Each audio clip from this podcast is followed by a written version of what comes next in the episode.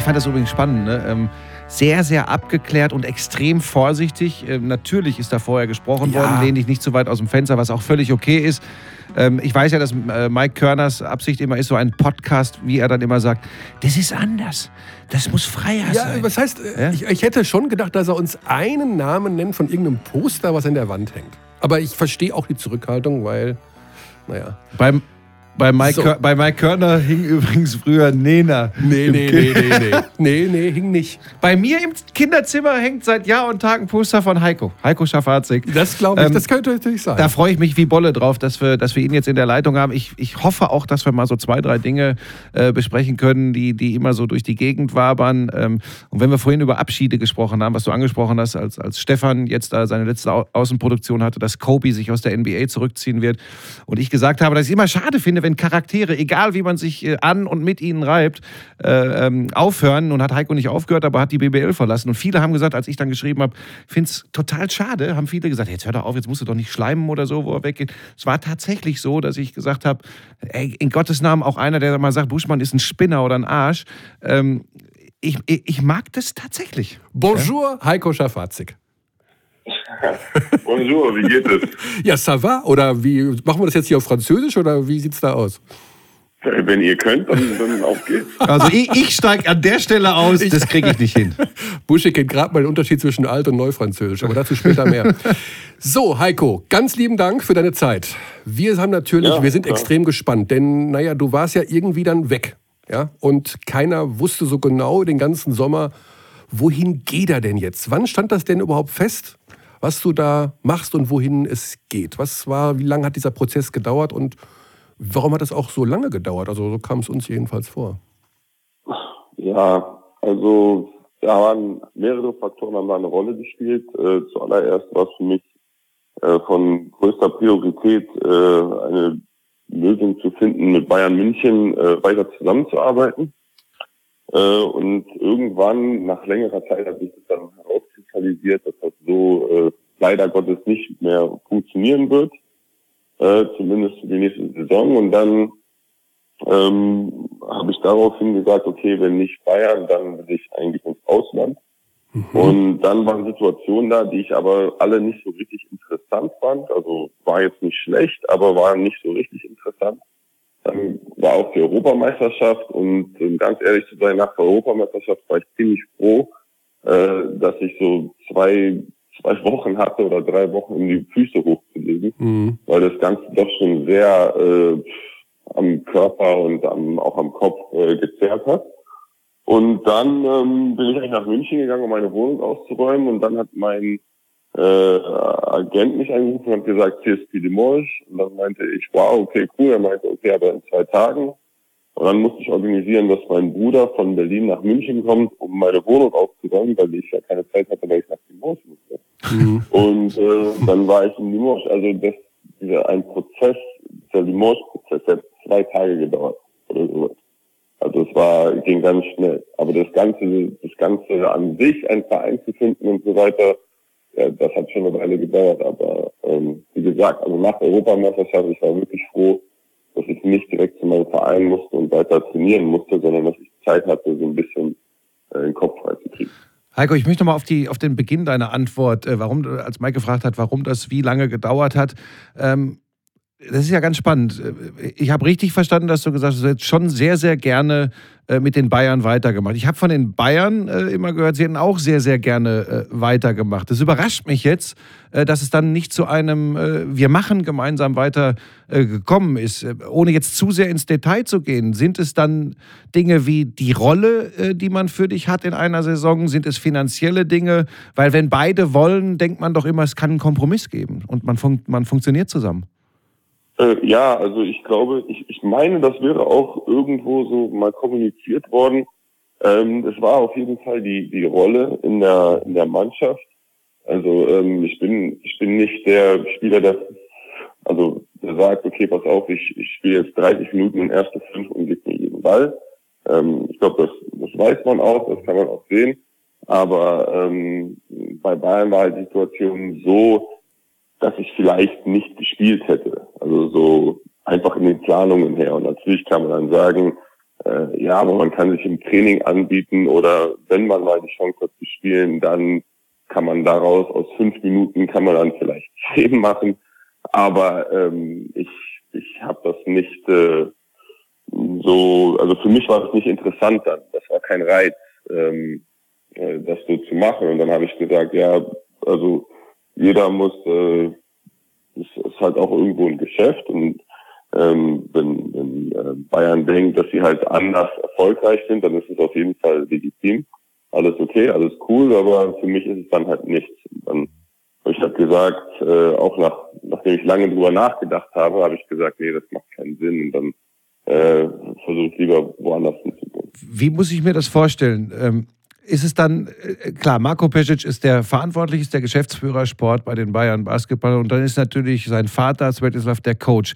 Mit, mit wem wird dann, wenn man darüber spricht, äh, gehen wir den Weg weiter gemeinsam, gehen wir ihn nicht, mit, mit wem finden diese Gespräche dann gerade über die Rolle in der Mannschaft statt? Ist es der Geschäftsführer, der das weitergibt, was der Papa gesagt hat, oder ist es wirklich auch ein Gespräch dann mit dem Coach?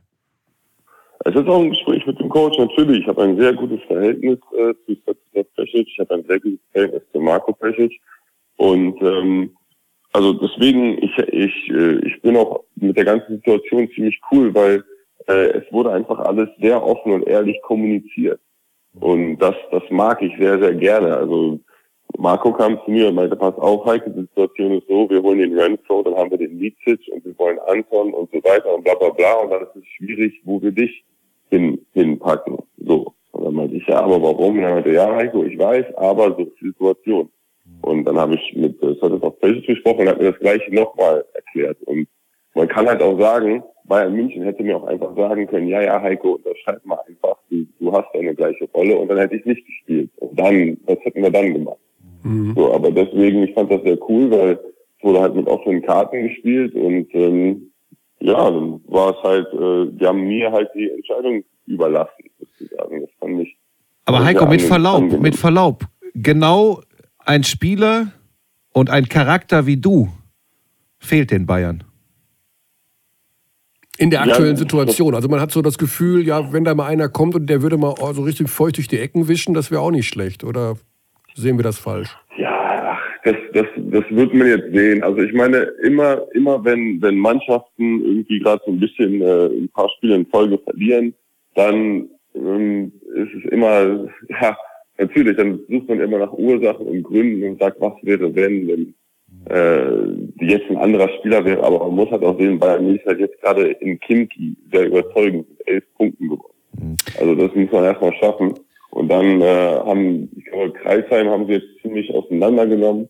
Und jetzt wird man sehen, Bayern München ist jetzt gerade in der Situation, in die Top 16 äh, einzuziehen. Also ich glaube noch einen Sieg und dann müsste der könnte das vielleicht sogar reichen. Nein, nein, nein, nein, nein, nein, das ist die Gruppe, Heiko, ich bin das alles mal durchgegangen, die ist so unfassbar. Ähm, es kann sein, dass diese beiden Siege gegen Kimki Moskau gar nichts bringen, ähm, weil tatsächlich, lass sie jetzt in Straßburg verlieren, dann stehen sie schon wieder mit dem Rücken zur Wand. Dann kann es übrigens sein, sie verlieren in Straßburg, schlagen zu Hause den Titelverteidiger Real Madrid, der mittlerweile ja ein Konkurrent ist, äh, wirklich um den vierten Platz. Und dann hast du wahrscheinlich ein Endspiel in Belgrad. Du, du kennst die Halle vor 18.500 Wahnsinnigen. Also für die Bayern ist das schwierig. Ich möchte noch ganz kurz auf was anderes.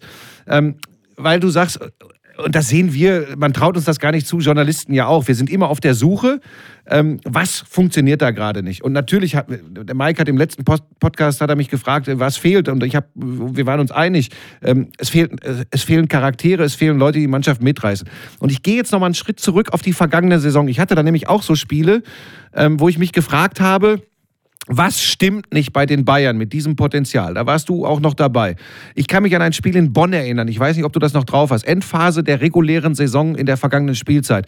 Ihr liegt hoch zurück, kämpft euch zurück, verliert am Ende doch. Und ich habe nach dem Spiel gesagt, was ich vermisst habe, und ich weiß, da packt ihr euch manchmal an den Kopf, aber ich habe gedacht, das sind doch so Spiele, wo alle gemeinsam aufspringen auf der Bank, du drehst so eine Partie und mit dem besseren Potenzial holst du das dann auch nach Hause. Und wir haben alle gesagt, irgendwas ist da nicht in Ordnung. Wie kann man denn sowas, ohne auf die spezielle Bayern-Situation äh, gemünzt, wie kann man sowas erklären, dass, dass so Dinge passieren, wo wir von draußen vermuten würden, die müssen doch jetzt abgehen wie Schmitz Katze? Also äh, deine Frage ist, wie es sein kann, dass eine Mannschaft ein Spiel verliert, obwohl sie äh, also sich herangekämpft nee, hat. Nee, nee, so meine Frage ist, dass ich keine Regung auf der Bank sehe, dass ich keine Regung sehe, so nach dem Motto, ey, jetzt drehen wir das. Dass alle da so ganz ruhig sitzen, äh, äh, jetzt mal krass formuliert, als wäre es wurscht. Diese, weißt du, dieses, dieses Mentale, dieses, ja, Psycho.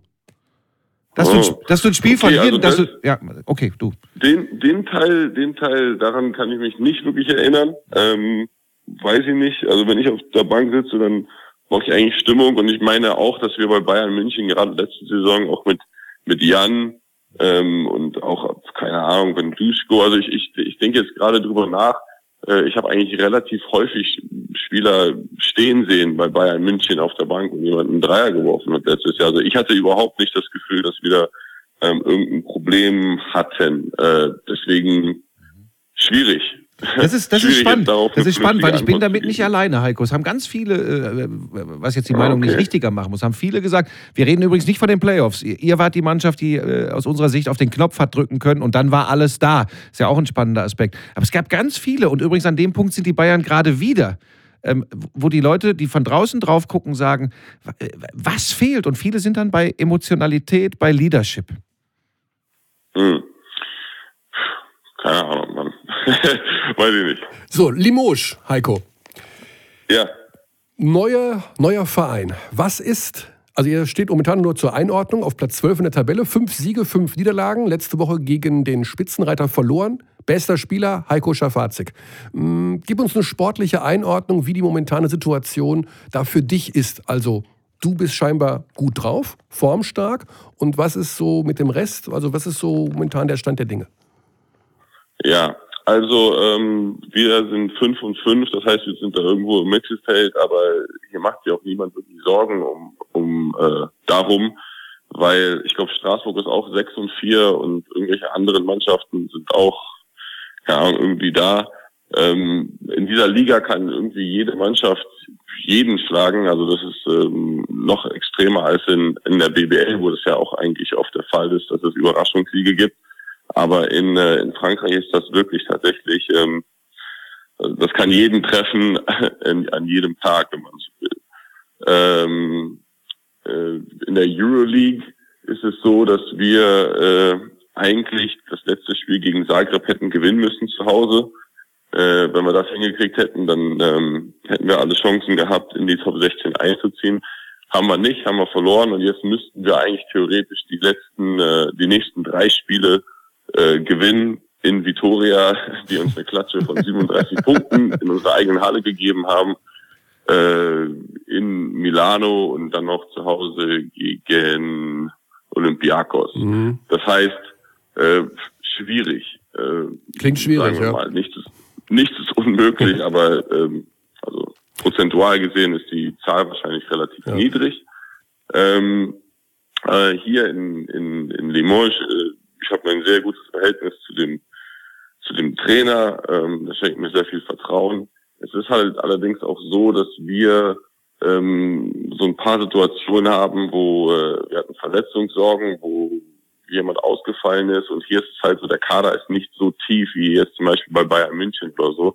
Das heißt, wenn einer draußen ist, dann, dann merkt man das sofort. Mhm. Ähm, und wir hatten noch ein paar Probleme damit, uns zu adaptieren äh, zu Donnerstag-Spielen in der Euroleague und dann Samstag äh, in der französischen Liga. Ja. Also einfach, weil es so kurz hintereinander kam.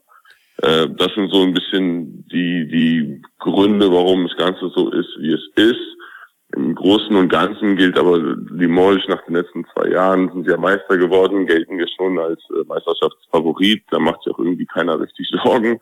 Mhm. Und ähm, die sagen mir auch alle hier, das ist genauso wie letztes Jahr, das war ganz genau das Gleiche.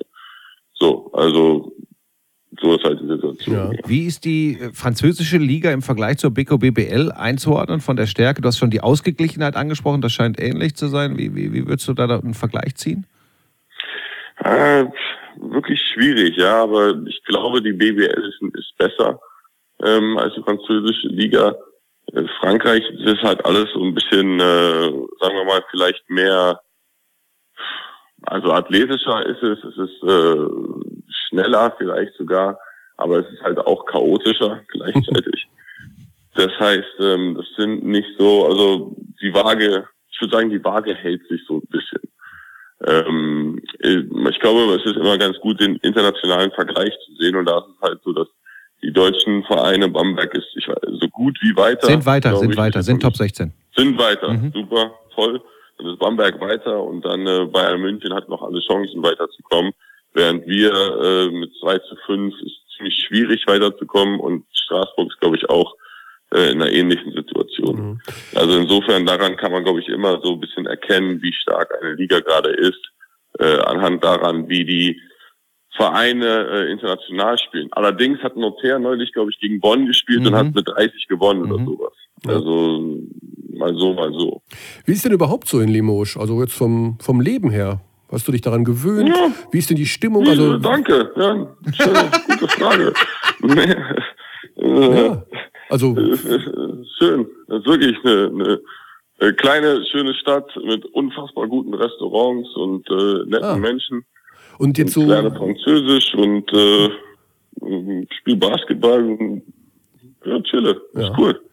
Du, Im ganzen Land, denke ich mal, das steht immer noch so ein bisschen unter Schock von diesen Terroranschlägen. Wie bekommt man da ja. viel mit? Wird da viel diskutiert, viel geredet im ja. Alltag? Äh, was ist mit ja. äh, ja. Muslimen? Ja, ja, das war richtig wild. Mann. Das war richtig, richtig wild. Also das war wirklich so eine Art Schockzustand mhm. ähm, für so, keine Ahnung, zwei, drei Tage.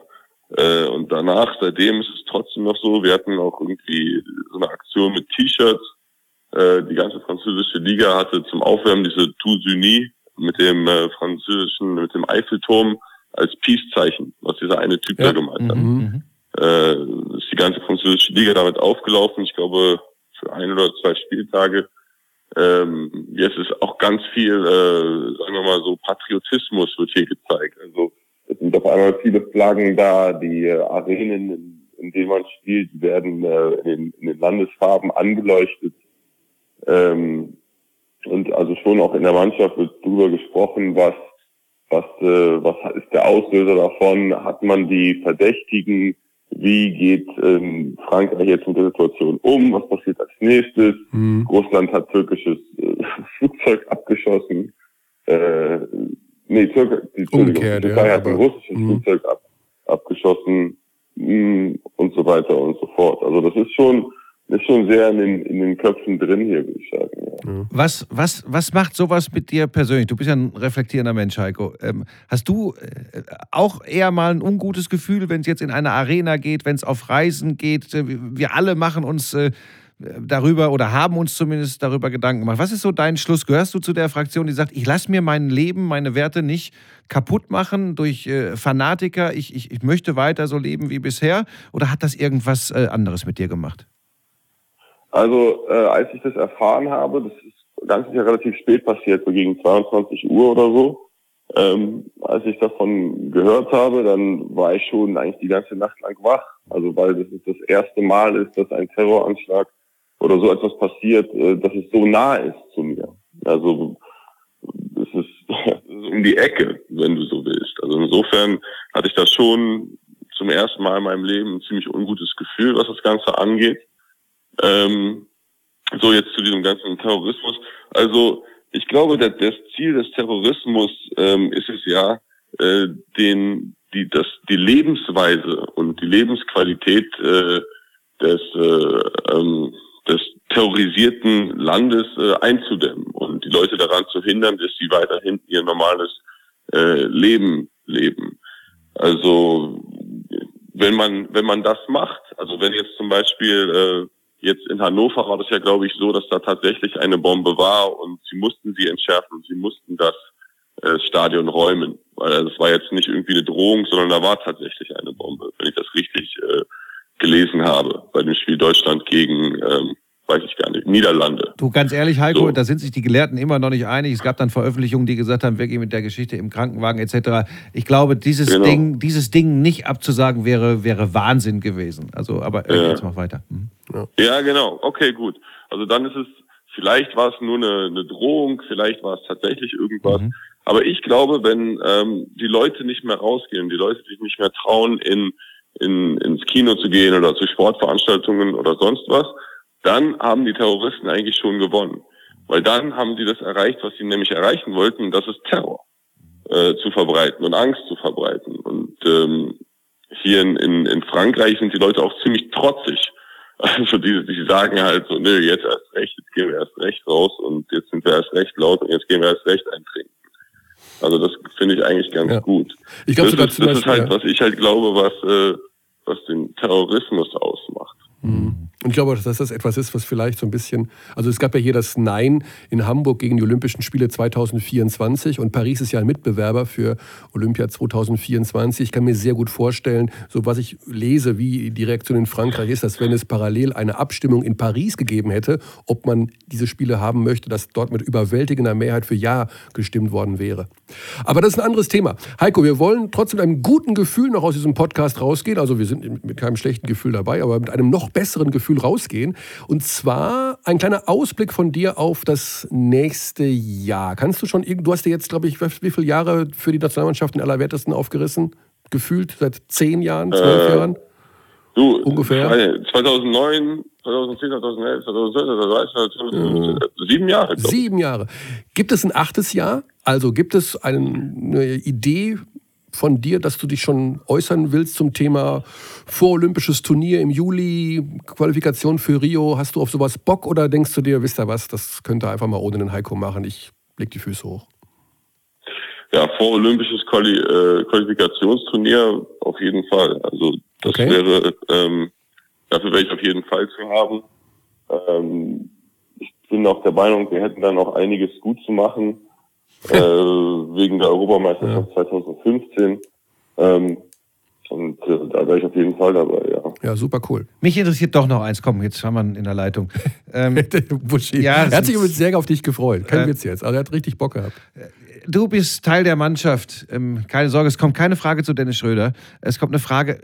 Würdest du dir wünschen, wenn das vorolympische Qualifikationsturnier in Deutschland äh, stattfindet, ihr also dabei seid, dass Dirk es nochmal macht ich möchte jetzt echt gerade raus die ehrliche Meinung hören. Oder würdest du sagen, wir müssen jetzt wirklich ohne, ohne den großen Blonden, äh, wir packen das auch ohne ihn, das wäre gar nicht so gut für ihn. Ich meine, der spielt schon wieder eine geile Saison jetzt. Aber sag mal ehrlich, glaubst du, es wäre gut, wenn er, wenn er nochmal sagen würde, okay, da mache ich nochmal mit? Also hier würden verschiedene Faktoren eine Rolle spielen. Zum einen wäre es wirklich wieder ein Jahr älter hat wieder eine Saison, wieder 82 plus Spiele in der NBA hinter sich. Wie fühlt er sich? Was macht der Körper? Zweite Sache ist der Kopf. Hat er darauf Bock? Also das ist, ich finde, das ist eigentlich immer die, die zwei wichtigsten Sachen. Hat, hat der Spieler Lust darauf? Wie fühlt sich der Spieler? Das ist, glaube ich, für mich immer das Wichtigste. Das Dritte ist, ähm, ja, wir müssen halt dann äh, besser Dirk integrieren in, in, in unser Spiel, wenn er, wenn er denn spielen soll. Danke. Also so im, äh, im letzten, im letzten Turnier, ähm, da hat Dirk, äh, glaube ich, ein, ein, zwei Spiele gehabt, die, die, wo er halt Dirk war, aber ansonsten war es nicht so richtig, äh, war schwierig. Also mhm. irgendwie so ihn, ihn in, in Gang zu kriegen oder den Ball äh, und das Spiel so zu spielen, dass der Ball halt zu Dirk kommt. Das heißt, äh, wenn, wenn der kommt, dann müssen wir halt gucken, dass, dass wir das halt äh, mit ihm da machen und ihn auch wirklich nutzen. Äh, wenn, wenn Dirk nicht kommt, ich denke, die, die, die Spieler mittlerweile in Deutschland haben ein sehr großes, sehr großes Talent. Es gibt sehr viel Potenzial. Ähm, es ist halt auch so, dass, dass viele Spieler letzte Saison, äh, letzte Saison bei der Eurobasket in Berlin aus verschiedenen Gründen nicht gespielt haben. Das heißt, auch da ist noch äh, das Luft nach oben, weil es halt auch noch Spieler gibt, die äh, gar nicht dabei waren vom Prinzip her. Ähm, aber Dirk, meiner Meinung nach, kann der Mannschaft auf jeden Fall helfen. Ja, das war auch meine Frage, äh, darauf zielte die ab. Äh, ist genau mein Eindruck gewesen. Wenn man ihn hat, äh, wenn er kommt, wenn er will, äh, sollte man ihn nutzen. Ist für ihn besser und am Ende des Tages, glaube ich, auch für die Mannschaft. Deshalb habe ich da, wollte ich mal deine Meinung mhm. hören. Ähm, ich fand ja, denke ich auch. Also ich meine, Dirk ist halt einer, den, wenn es halt losgeht mit den, wenn die Dinger fallen, dann wird halt sofort gedoppelt. Mhm. Und das war auch ein paar Mal so bei der äh, Europameisterschaft. Mhm. Die äh, zum Beispiel gegen Serbien, haben wir verloren, aber Ähm, als, da habe ich einen Dreier geworfen, habe ich 20 Sekunden vor Schluss zum Ausgleich. Mhm. Und den habe ich bekommen, weil Theodosic von mir, von mir weggegangen ist, Mhm. äh, um Dirk von der Strong Side im Low Post zu doppeln. Mhm. So, Und Dirk mir den Ball rausgepasst und hatte ich einen Dreier. Also so, das ist halt, das, das wird Dirk immer anziehen. Mhm. Äh, bei, also bei den Turnieren. Ja. Auf jeden Fall. Und äh, das ist dann mit Heiko und Frankreich. Also es ist ein Jahresvertrag jetzt, ne, in Limoges, bis Ende der Saison, ne? Bis Ende der Saison, ja. bis Also der Verein wollte auch äh, für die nächste Saison direkt Ah. weitermachen. Aber ähm, ich, ich will mir meine Option offen Ja. halten und ich, ich, ähm, ich möchte gerne gucken, was ich, äh, wie ich mich fühle, was ich nächstes Jahr mache. Äh, und ich will zu diesem Zeitpunkt meiner Karriere jetzt kein Commitment machen, irgendwie, ja, ich bleibe an einem Ort sicher für die Ja. Rückkehr in die oder so. BBL möglich, Heiko? Klar, es ist immer alles möglich. Das klingt doch schon mal ganz gut. Denn, wie hat Buschi es eingangs gesagt, diese Liga braucht Charaktere und du warst immer einer davon und deswegen vermissen wir dich ganz arg. Das soll der Schluss Boah, Dass wir, dass wir dem Heiko Also- mal so viel Honig um den Bart Nein, nee, schmieren. also ich habe ich hab seit. Jahren gesagt, solche Typen, ich finde das gut. Ich habe auch immer bei den Interviews, ich äh, habe mich immer gefreut, wenn so ein kleiner suffisanter Einschlag von der anderen Seite kam. Äh, das äh, ja, gibt es nicht oft. Heiko, ganz, ganz lieben Dank für deine okay, Zeit. Also, äh, Ich bin gerade ein bisschen überrumpelt. Also normalerweise, wenn Leute mir so viele nette Sachen sagen, dann fragen sie mich im nächsten Satz nach der Nummer meiner Kreditkarte. Ja. Nee, ich, hoffe, ich hoffe, das kommt jetzt gut. Nee, das, machen wir, Nein, das nein. machen wir dann gleich, äh, äh, wenn die Mikrofone aus sind, dann, dann schickst du die Nummer mal kurz durch und dann, und dann passt das. Ja, gibt immer Dann wieder Überraschungen im Leben. Dann verkaufst du mir so ein, so ein Telekom Basketball Abonnement. Ja, zum Beispiel. Das, das verkaufen wir dir Ja. nicht, das lassen wir dir so zukommen. Das verspreche ich Ja, dir an dieser okay. Stelle. Aber Moment, jetzt kriegst du noch was von uns dafür, dass wir so lieb waren, verstehe ich auch nicht. An dieser Stelle lasse ich mich festnageln. Du kriegst äh, die Registrationsdaten auf jeden Fall. Du kriegst äh, Telekom Basketball, Euroleague, Bundesliga, NBA. Also kannst du nicht meckern. Wow. Ja. Wow. Ja. Unglaublich. Das Das, ist, ist- der beste. Und Weihnachten ist erst in, Ja. in drei Wochen. Ja, also Wow. soweit ist unser. Adventsgeschenk. Ja. Ja. Okay, dann würde ich sagen, au revoir, Heiko. Schöne Ja, Zeit. danke schön. Und äh, lass die Dreier reinregnen. Fünf von neun im letzten Spiel, das war ja schon ganz ordentlich. Na, mal gucken. Ja. Viel Okay, Erfolg und eine gute gut. Zeit. Bis dahin. Micha Buschi, Dankeschön. Jo. Macht's gut. Ciao. Ciao.